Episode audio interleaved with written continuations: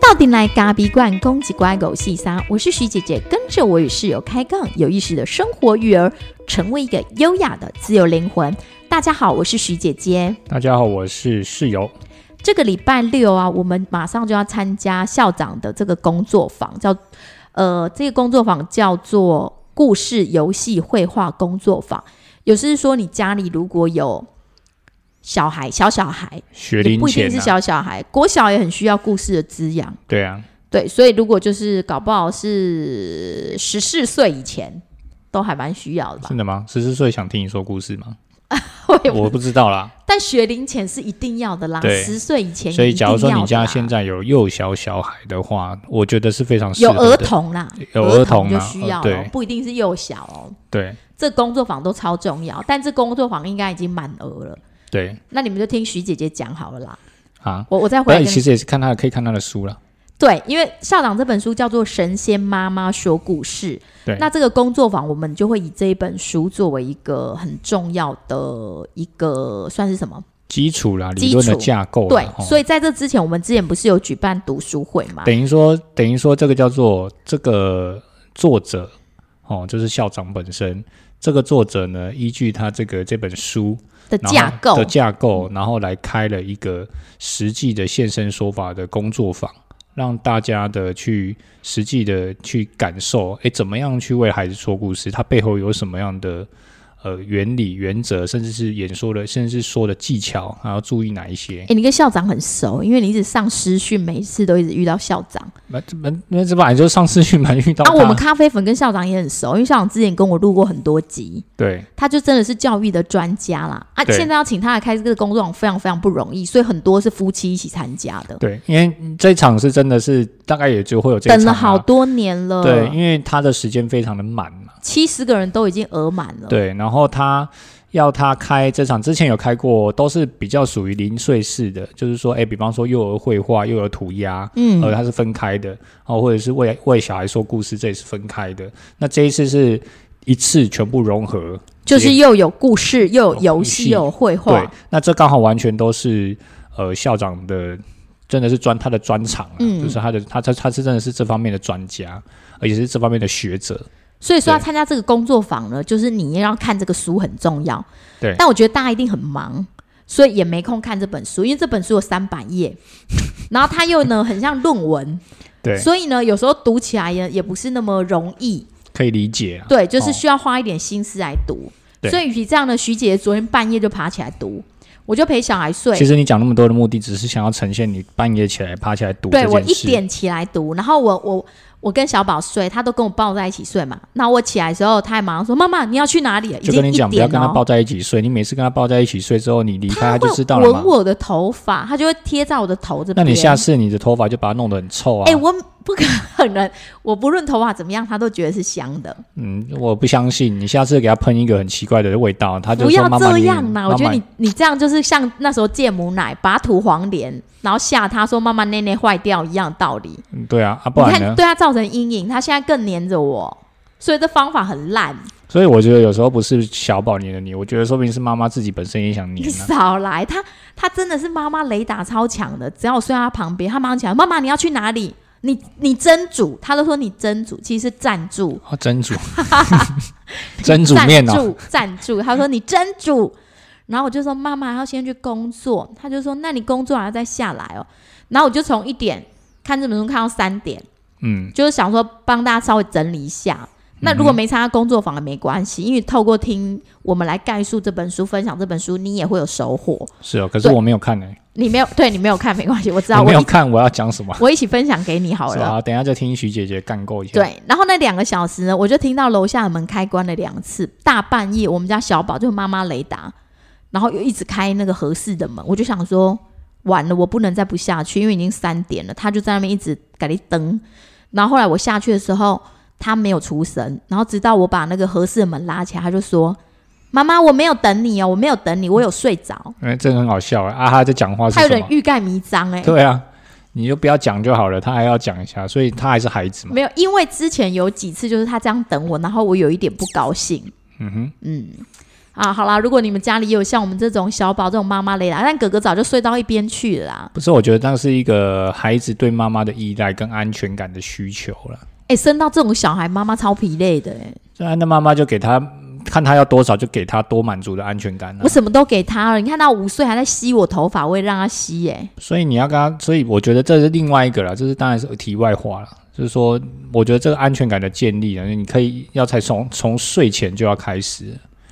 我觉得最好的方法还是他跟爸爸睡，他跟爸爸睡都不会醒来。可以啊，那你就跟他说，接下来哦，妈妈没有跟妈妈睡的权利。算了，我觉得这还是有点残忍，对啊，那还是轮流一下吧，对啊，你就不要啊，轮流，对不对？所以你要你跟他睡的时候，你就要跟他说，好，我今天一定会陪你睡到早上，你不用担心。你要给他足够的，他那个是一个，你知道这个小宝的个性就是属于多虑 多虑型的，多虑型的，对他就是知道妈妈一定会跑掉，所以他就会觉得我一定要起来。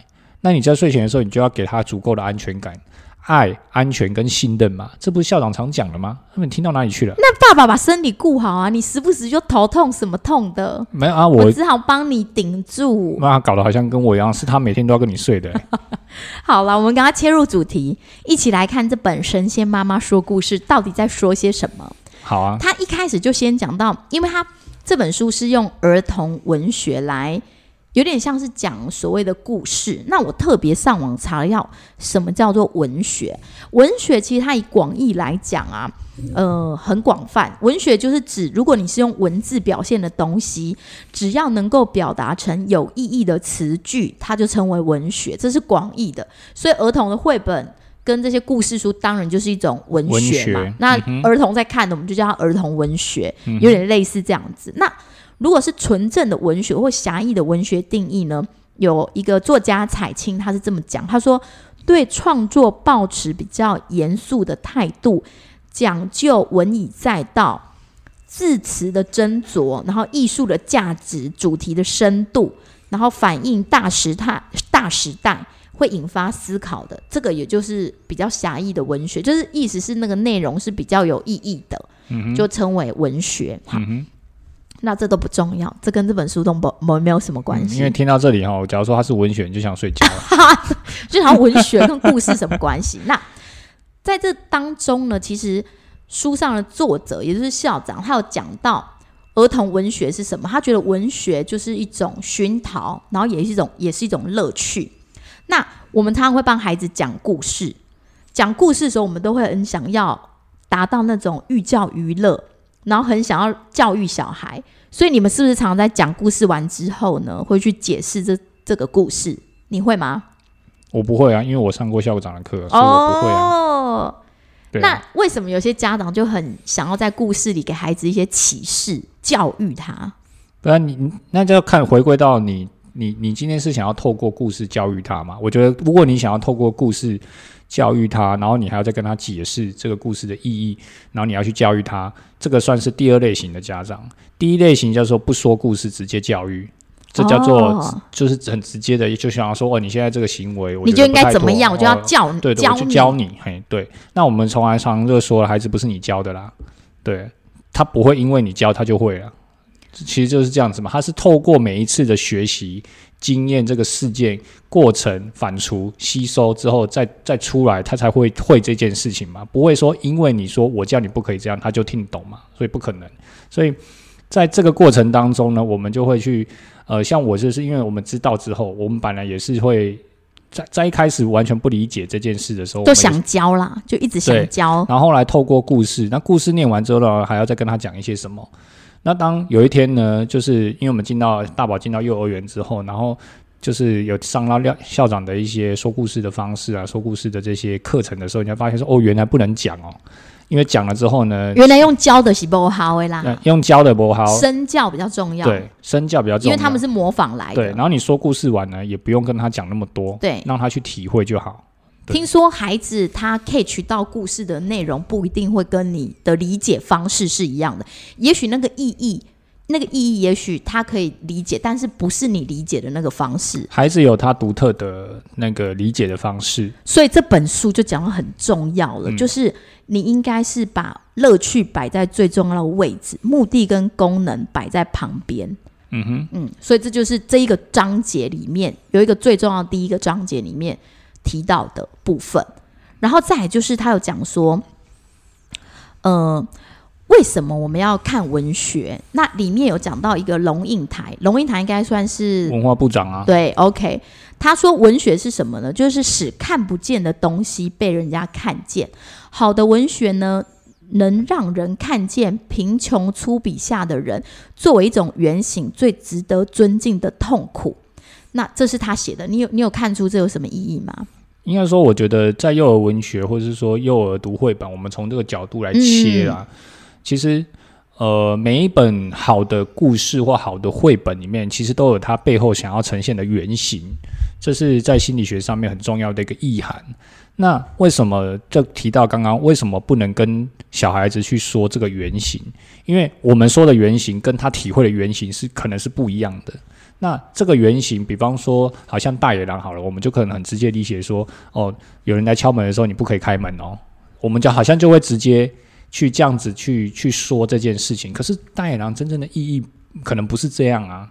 他想要传递给孩子的这个讯息，可能不是这样嘛？他可能只是想要传递这个呃善恶的部分啊，或者是说这些呃是非的部分而已。他其实没有想到说这么现实的，就是说陌生人来敲门，你不可以开哦，这样子。所以背后的原型的意义，我觉得比较只从幼儿文学或者是从幼儿绘本上面去看的话，我觉得比较属于像这样子类似的一个意境所以他其实就有下一个。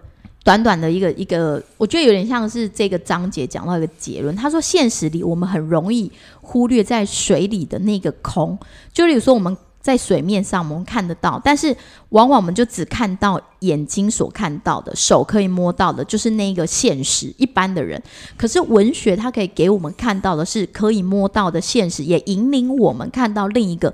倒影的空境，所以文学它会让我们的心灵与外在的实境空境一起交汇，并互放光芒。我觉得这一段话就有讲述了文学它的意义存在。因为有时候我们人都太现实主义了，嗯，但是孩子他其实是活在一个很万物有灵、很梦幻的地方，对。所以透过这些故事，可能可以让他在时与空之间有一个互相的呼应。这是我自己的理解啦。可是我觉得这个对于呃孩子来说是很重要的，就是说，校长也常说哈，就是说一本好的绘本哦，甚至你说了十个烂故事，就说你说了这么多的故事，倒不如你去好好的选择一本适合他现在发展的一本绘本，然后一直不断的重复的一直给他念这一本绘本，那对他的滋养啊，或对他的这种心灵上或者这个发展上来说，他是更好的。嗯，对。然后再来呢，他在这本书里面还有讲到说童年这件事情，我们怎么去看待童年？有诗人怎么看待童年？他有举到诗人呢，他觉得明日儿童他就是童年，他就是明日人类的父亲，并呢，他自诩永远不要失去童年时看见彩虹那一刻的心动与雀跃。所以，为什么我们要保留孩子的童年？为什么在现代大家会说消逝的童年？因为我们太快。就要给孩子一些很有点像是脑力开发的东西。那在他应该有很多的想象的时候，我们却给他这种智性的发展，就会让他的童年给消失掉。这是诗人讲到的。那哲学家就是他提到在书里面，校长引用的是纪伯伦。纪伯伦，我觉得我们讲过很多次，我们就简单说过。纪伯伦他主要就是讲的，生命是属于生命他自己。父母只是扮演工具的角色，每一个孩子都是独一无二的。我们若若能视自己所生所养的孩子为独立的个体，不去左右和操纵他们成为自己希望中的样子，让孩子成为他自己，父母就只是一个弓箭，孩子呢是生命之箭，就是我们那是弓呐，我们就是那个弓，然后孩子是生命的箭，他会射往哪里去呢？就是他自己射出去是哪里就是哪里。然后我们就只是那个发射的工具而已。呃，这个提到这个，我就会跟大家推荐一部片。最近最近有一部片上来，还是之前的片，它就是乔治克隆尼演的，叫《幸福入场券》。那我其实没有看过，但是我对他的标题很有兴趣。他说：“哈，家长会为了子女做任何事，这是很正常的。嗯，但是只有一件事不会让他做，就是让他做自己。”哦，为什么？不知道啊，就是他的一个标题，嗯就是说，哎，比方说，哎，这这部片的片名叫《幸福入场券》嘛，好、那他当然会有一些他的介绍或是他的副标嘛，嗯那他的副标就是这个。那当看到这个副标的时候，我就对这部片很有兴趣了，但我还我还在找找时间去看它，应该是最近新上的片，对，所以我就觉得蛮有意思的。就是家长确实真的你会为了你孩子做任何的事情，无条件的牺牲跟奉献，但只有一件事你不会让他做，让他自己去自由的去做他自己。这个是完成完全是一个很很有趣的一个思维跟想法，但是也是每个人现在可能都面临的一些一些挑战嘛。对，然后我们再继续呼应这本书。你刚刚讲的电影，我觉得我们真的可以去看。对然后最近我不是就是因为我是 MOD 嘛，所以他是要购买的，可能我们不是有，看《阿凡达》吗？那可能要去电影院看啊。嗯我刚好在念这本书的时候，其实我有某一个部分想到《阿凡达》这件事情。哦，是哦，因为《阿凡达》它其实是它不是真实的嘛，它算是有一种，它讲好像我们人类到另一个星球，可是其实根本就不会有。我如果以理性来讲，是不是根本就不会有阿凡达这个星球？这真有趣哦。我我忘记阿凡达的作者是谁，就是导演呐、这个导演在做这个编剧的时候，他其实很重要的一些原型跟人，其实就是在说他家他自己跟他的四个小孩子。比方说，他里面不是有几个主角的角色嘛，或者是他夫妻啊，或者是他的孩子的角色，这几个角色的出现，其实都是他的孩子的原型。哦，也就是说，这个孩子为什么会长成这样？就是说他在里面戏剧里面演这个大孩子很稳定啊，然后老小的就是很不稳定啊，然后一个女生她就是很优柔寡断啊，然后他的小小儿子就是很还很小，所以很天呐、哦，这四个孩子的原型啊，我说新的阿凡达这一集、然后这四个原型其实就是在形容他的四个小孩子。我觉得这一部蛮好看的，我们两个是一起去看。但在看这个就是说这本书的时候，为什么会想要《阿凡达》电影？因为电影其实它也是一个文本嘛，对它也就像是在讲故事一样。对那我们在看《阿凡达》的时候，我们不会去分析说啊，不会有那个世界，也不会想说它里面要给我们教育意涵是什么，你只会在那个当下沉浸在那个电影里面。对所以其实我们在对孩子讲故事的时候，也是一直。在这本书里面一直提到的重点，就是趣味是摆在中间，教育跟发展都是放在两边。对就像我们大人在看电影一样，我们也是在那个当下沉浸在里面。这就是为什么讲故事的时候不跟孩子解释那么多。因为这样才有乐趣啊！嗯啊，不然你每次讲故事都要跟我讲一堆啰里吧嗦的事情，对不对？没错我谁想听啊？下次他就不听你讲故事了。没错，然后再来第三章故事书的内在意，我们算是很快的帮大家导览了这本书导读了，导读，然后我哦就是找一些我自己看了比较有感觉的部分。嗯，第三章在讲故事的内在意义，那里面有一个章节蛮有意思，他讲眼泪的内在动机。他就说很多的故事里面都会讲到，哎，可能谁在哭啊，或者谁流眼泪。那泪水它其实会解放紧绷的心，然后流动的刹那会让事情没有那么僵化，然后很多的想法跟感受都会在松动改变。那其实我自己本身是一个很爱哭的人，但是室友不是很爱哭的人。我嗯，你确定？我只是掩藏自己的眼泪啊，男人的眼泪，男人的眼泪。狼，因为透过哭，有时候我们孩子在哭的时候，我们也会觉得希望他不要哭。可是其实你慢慢的会理解到，哭对孩子是非常好的一个情绪的宣泄。对，嗯那在透过哭的过程当中，他会慢慢的发现很多事情都没有好像想象中的那么悲惨或是严重。嗯所以泪水其实是有它的意义存在的。嗯，嗯，这是在第三章节讲到的。那到第四节的时候，它其实第四章它讲的是故事里面的重复。不知道大家对于故事的重复有没有很有感觉？故事的重复啊，里面的重复性，你记得我们最早以前买给他们的绘本，有一本什么像贝蒂就爱讲金鸠哎，啊，金蕉安诺啊被被丢掉了，还是诶被贝蒂是那个主角，对。爱就爱讲一 Q 的一个金鸠，对。伊就想要食的啊，结果金鸠背不开。被违亏，然后他就用用伊的骹背，用伊的手背，用用伊的喙齿背，弄对。背不开，然后伊就一直哭，对，然后哭哭就个背，然后哭哭就个背，，然后后来后后边人甲背甲架起，对，过来有一只鸟啊来哎来帮伊背，背了要甲伊的金蕉夹起，对。哦，登结果去啦，登去去啦，嗯。登去嘛要考，伊的金蕉登去伊就考，别人甲背嘛要考，嘿，伊嘛要考，对。因为感觉金蕉是伊的，对。伊要改背。对，所以他的他的这个故事从头到尾就是一直在诉说，呃，他想要播，但是他播不开，他哭了，然后也别人帮他播，他也哭了，然后呢，播开了之后，他想要吃了断了，他也哭了，然后就是一直不断的在重复这件事情，对对对对对，对，所以这个才这个重复性也不知道哎、就是那个时候没有人理解啊，就是大家孩子蛮喜欢听的。那时候我们就是上网自己随便买了这一本，我们不知道为什么，它是我们家的第一本绘本。对，可是这个重复，其实我觉得对孩子来说，某有某一层的意义，就是说，其实重复的字词啊，第一个是孩子他在发展上，他还没有那么办法那么快的去呃，透过你的语言去理解呃你想要说的故事的内容嘛。那不断的重复会让他们产生很多的安全嘛。然后再就是你一直不断的讲这句话的时候，其实他就在学习，然后呢，他也听过，他就会觉得，诶，这是一个一直不断重复循环的这种感觉，所以他就觉得诶很好笑。然后一直在讲这句话的时候，你只要讲到最重视你没在念，然后你讲到这句话，他也会觉得很好笑。对，所以重复就像室友刚刚讲，重复会让孩子有安全感，尤其是越幼小的孩子。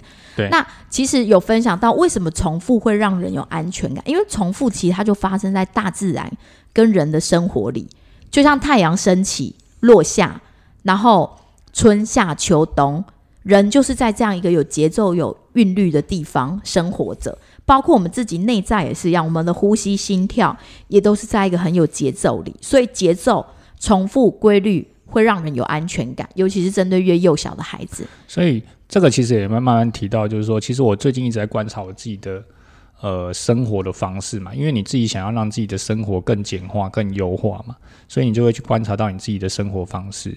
那其实我觉得这来自于很多你原始的这些，比方说你刚刚说的规律、节奏跟韵律嘛。那在你这个幼小的小孩的时候，你在培养他们这些东西，其实对于他们未来来说就有帮助。比方说，举一个简单最简单的例子，就是说我以前的袜子都是东买一双，西买一双。嗯，可是有一天，我就突然发现，我觉得我在这件事情上面花太多时间了。为？因为你常常找袜子的时候东一只西一只，对，我就觉得很困扰，我就觉得很讨厌。后来我决定，我只买同一种袜子，而且甚至是同一种颜色，不管今天穿到哪一只，哪一只对哪一只都没有关系，因为都一样的啊，所以我就不用花时间再找了嘛。这就是一种规律嘛。我只要做，我只要没有了，那我就去买同样的袜子，然后再回来，我完全不用担心安全嘛。我每天要找袜子的时候，我也不用担心，因为两只一样，就算它是不同天穿的，诶，就是都是洗好，都在 nylon 里面，反正都长得一样啊，同颜色拉起来就可以穿了，所以你也不用花太多时间，那又是一种安全嘛。那再就是规律，有了规律节奏之后，你就自然会有自律。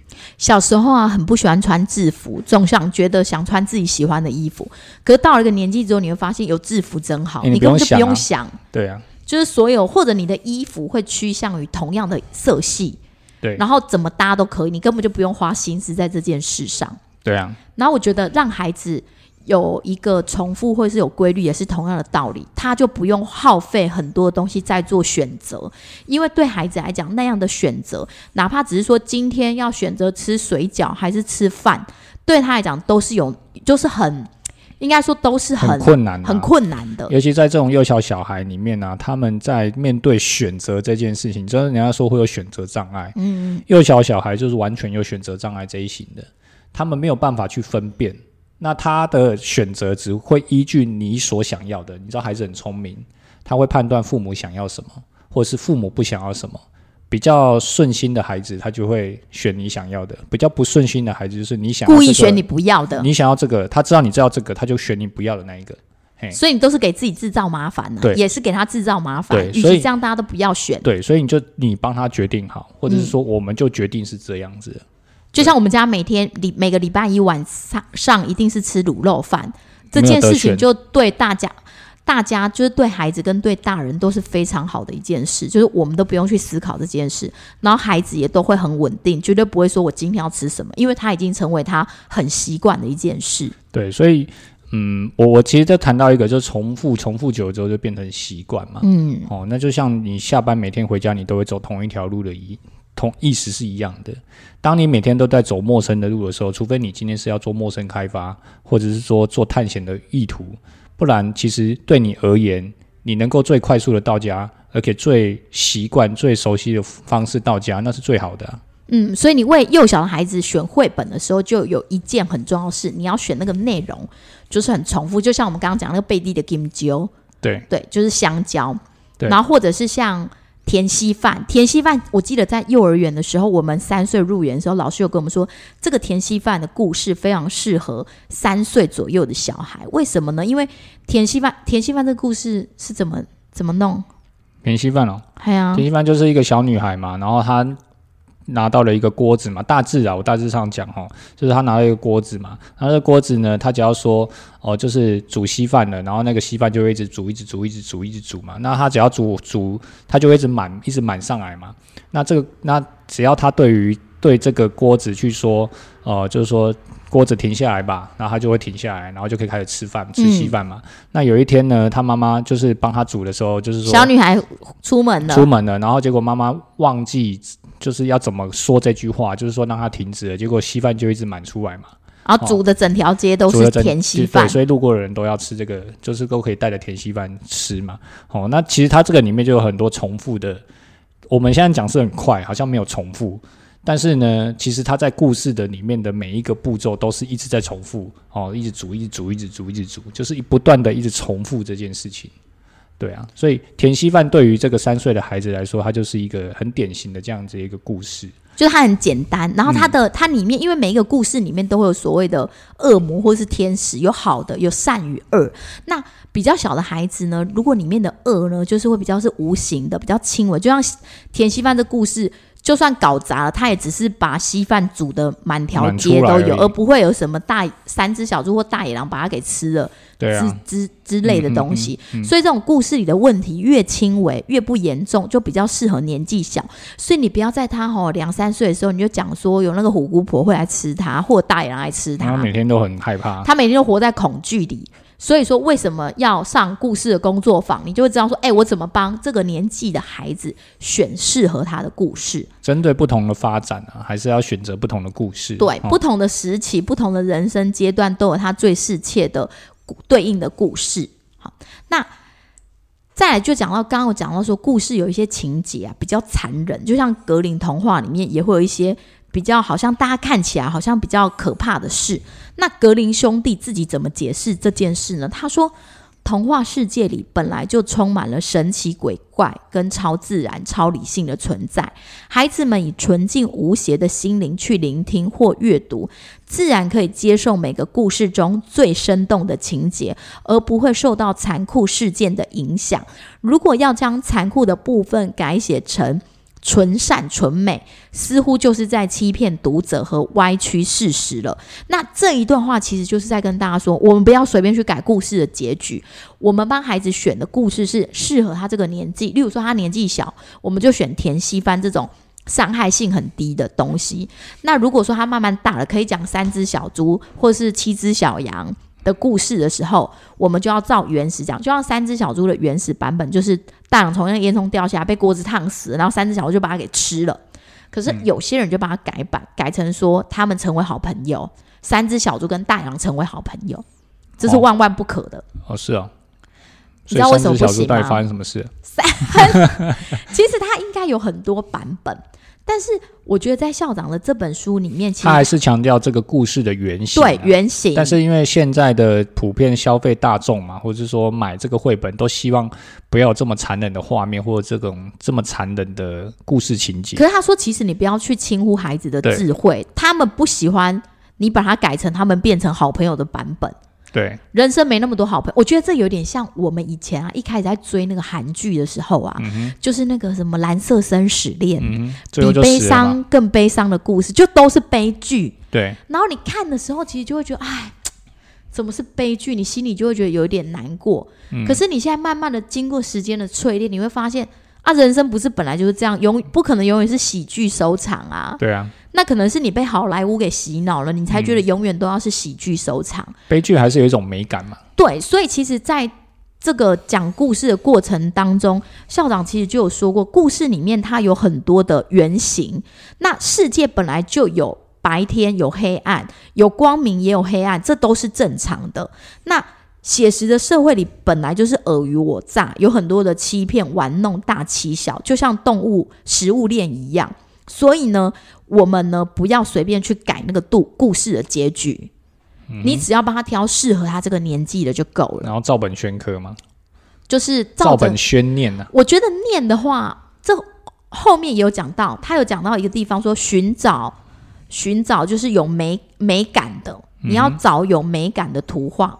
我记得我们刚进华德福学校的时候，有比较资深的家长跟我们分享说，我们通常跟孩子讲故事，不太会直接拿着书念。嗯就是不太会，我们通常把那个故事给消化了，然后用讲的，让孩子有一些想象。嗯那我觉得这对现代爸妈来讲，也许有点困难，嗯因为你可能会想说，我还要消化那个故事才来讲，然后嗯还要练习。我们又不是幼儿园老师，还要练习个十次才真正来讲。嗯那后来我们自己选选择到一个方法是，嗯、因为校长曾经有给我们一些建议，就在选绘本的时候，我们怎么去选那个比较有美感的。就像我们刚刚讲那本《金鸠》啦，贝蒂贝甲几个金鸠。嗯，其实它不太有美感啊。哎、它没有美感，它从头到尾就是那一只大猩猩画的也不是很好看，然后整本都是黄黄的香蕉这样子，对啊，对，那个其实没有什么美感。那像这种绘本，也许又很简单，你就可以把它背起来讲给孩子听。那如果你要让孩子看的绘本，就是要有一些渐层，色彩啦，哦对，因为他们说孩子对美的品味，它不是一朝一夕的，它需要去培养的。那图画书呢，内容要选，照片、图案也要选。所以呢，我们要去帮他选好的图画。什么叫好的图画呢？色彩是有层次的，立体的透视感是有的，构图也是不错的，笔触、质感、纸的材质、纸的材质也很重要。然后不同的美彩、不同的风格，我们去帮他看。我记得你有帮他选过一本那个很漂亮的一本童书，叫做什么？孩子们，孩子们，在等着嗯，那是一个日本的，应该是算是，画家。嗯，应该说他专门是做儿童绘本的创作家，对，那他就是其实图真的也是重复性很高，没什么字，就孩子们在等着，等着什么来？等着桥从大桥过。孩子们在等着，等着太阳升起，对，就类似这样，就整段一直等，一直等对等。整段故事就是孩子们一直在等，好，然后小孩很喜欢呢、对，然后他每翻一面，其实他的那个绘本里面的那个颜色啊、色彩、笔触，哈，都是非常的，应该说非常的饱满嘛，然后非常的漂亮。那种漂亮不是说，哎、好像是真实的那种感觉，它是用绘画的方式，然后有点像水彩画，对，然后有渐层。有渐层，然后有不同的，比方说，哦，这个绿色，这个绿色它有很多种不同的层次的绿，那就是有一个很呃，就是等于说它画的细致度是很够的。它不是说哎，就是同一个绿。如果是一本书呢，它的绿就是同一个绿，那就不是有渐层的嘛。嗯，哦，它是有很多种不同质地的绿。哦，有比较深的，有比较浅的，有比较偏黄的，有比较偏那个偏红的。哦，就是这种不同的渐层。那它每一这个画呢，我我自己也其实也蛮喜欢看的，然后孩子也很喜欢听。所以有时候在选绘本的时候，有很多的美美嘎嘎。有时候我们如果不太清楚，我们只会把那个故事书拿来，或者是搞不好是爸妈觉得好看的，或者是有寓教于乐的，我们就拿来念。可是我们就忽略了，不知道适不适合现在的孩子的年纪。那再来是选的绘本到底有没有美感，漂不漂亮？美的事物真的是要从小培养。你不要说华德福，我们之前聊跟那个蒙特梭利一起分享过，蒙特梭利他们。很多人会说他们没有什么艺术的堆叠，可是真正上过蒙特梭利的课，他就说：“诶，其实他们的美感跟艺术是在生活里的，对就是在生活里摆设那些东西。那品味这种东西，美感这种东西，就是从生活里开始的。对，我我觉得这种东西就是越小越好嘛。嗯，就是说，你可以这个时候你可以知道这件事情，然后你可以呃去为它做一个好的选择，然后尽量避开一些比较工业制品。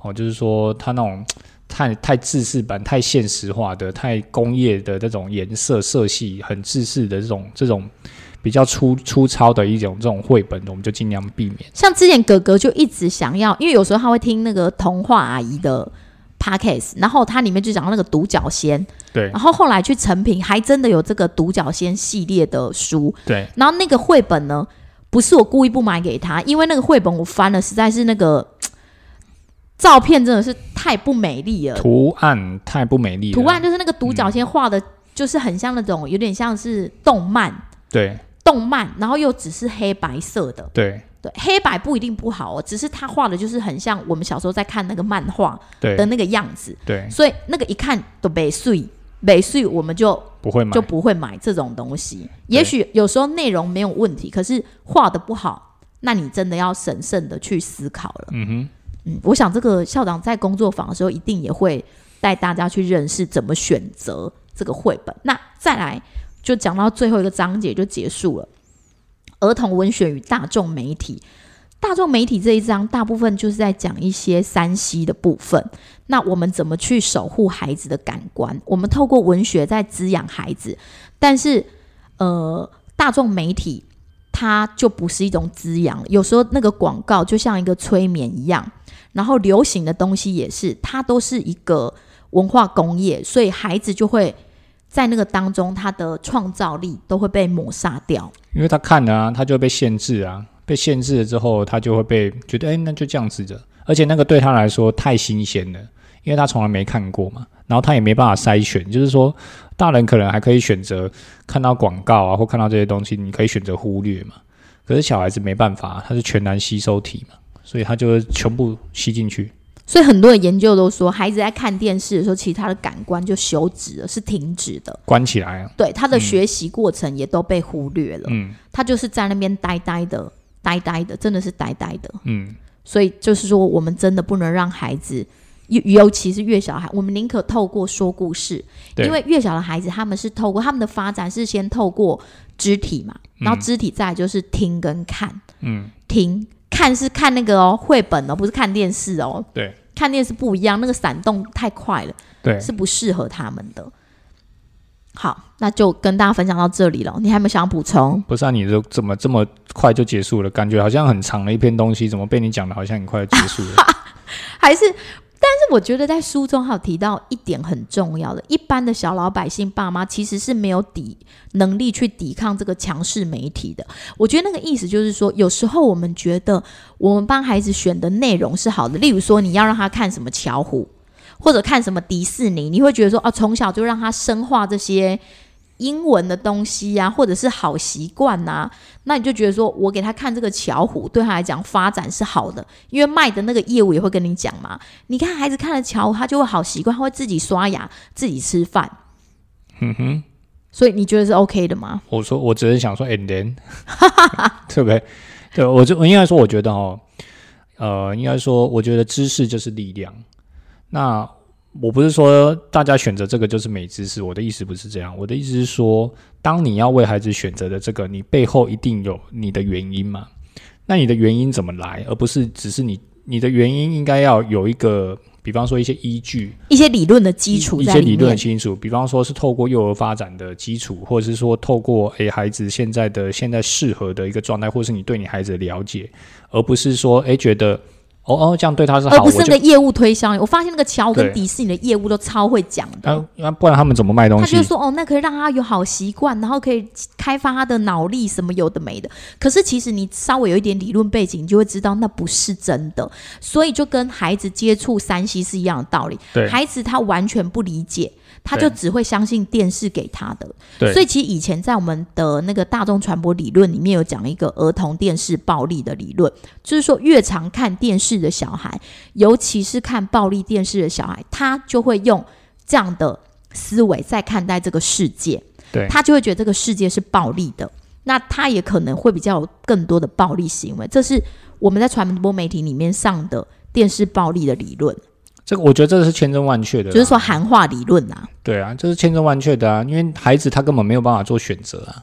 那你说哦，大人还可以做选择，你可以说啊，这 gay 啊我，给你讲，大人也不一定。我跟你讲，很常看媒电视媒体你很常看那些电视新闻，你你大家都知道电视新闻有它的潜在的意识形态嘛，可能是蓝或是绿，可能是等等的。对那你越常看那一台的，你就会用那一个模式在思考这个政治跟这个社会。你说有没有道理？这就是韩化理论啊嗯。。所以从我当我从事过记者、媒体记者工作之后，我就从来不看新闻，就再也不看新闻，尤其是电视新闻。网络新闻有有时候偶尔看，但看了之后也觉得蛮喷的，就是他到最后基本上都不太看。对，这就是为什么我们不让孩子那么早就接触山西的原因。对，那当然还是会很多一些说法啦。我说你现在不让孩子接触山西，哦啊，你以后你的孩子怎么有办法跟人家跟人家接轨啦，或者是怎么认识啊，或什么？我你放心，他们在接轨这个部分超级快的，对，所以我比都你还快。对我都觉得哈，你永远不要忽略了孩子的学习能力。当他想要跟别人一起去工作，又透过呃这个，当他年纪到了可以使用电脑的时候，或者是说可以去做这些事情，他当他要用的时候，他的学习力超快。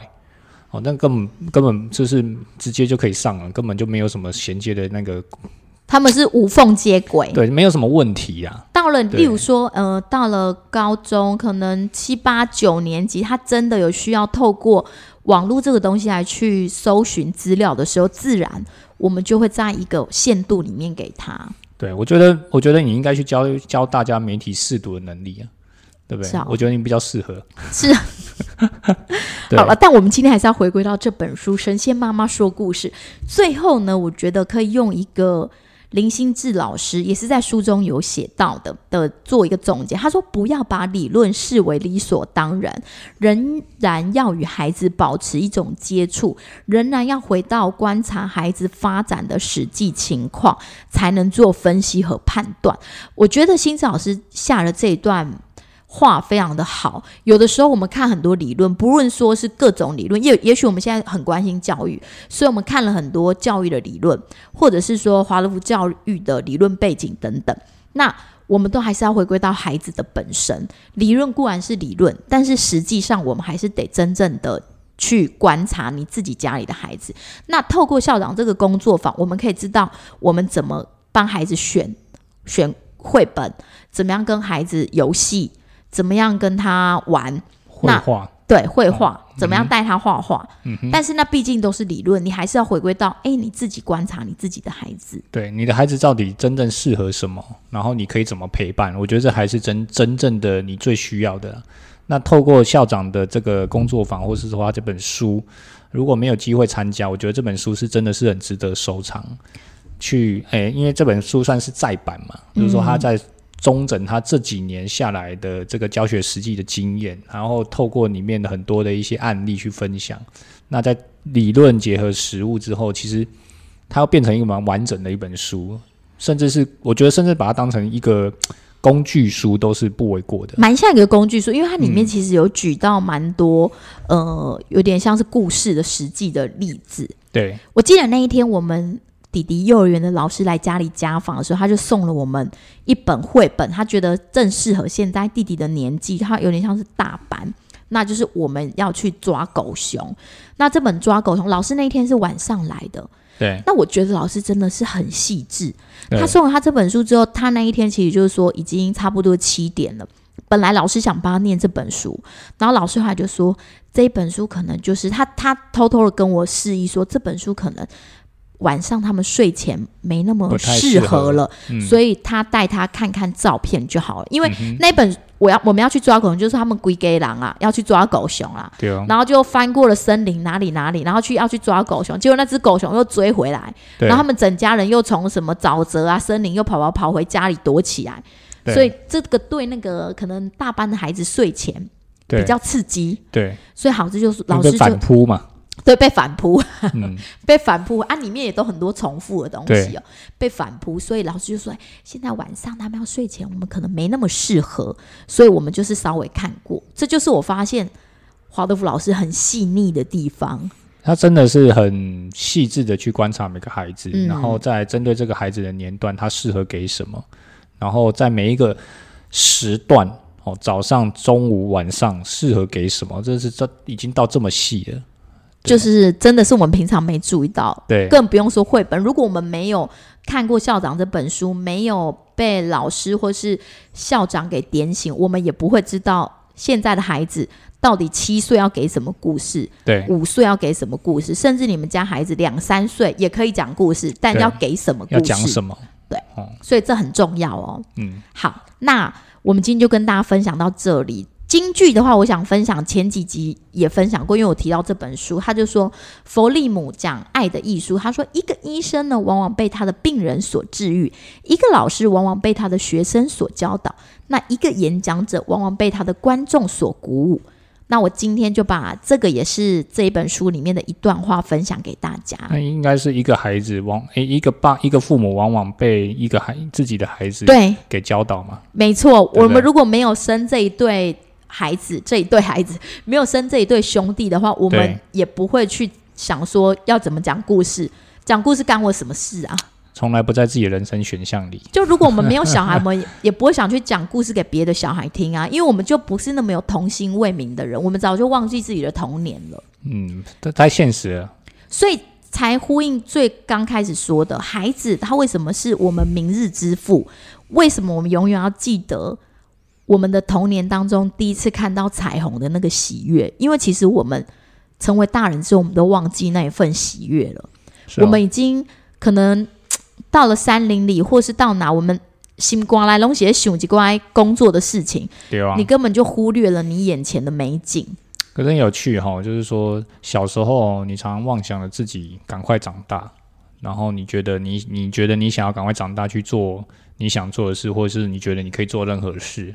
可是呢，当你真的长大的时候，你想要回到小孩子的的感觉的时候，你是回不去的。很不容易，除非你有孩子。我对我觉得这两个孩子让我有回所以到童唯一的机会我还没说完嘛。哦，sorry，所以唯一的机会呢，就是你生了孩子之后，或者是你养了孩子之后，你可以从他们眼睛重新的去看到你自己的内在，或者是说，你可以从他们的眼睛去看到童年。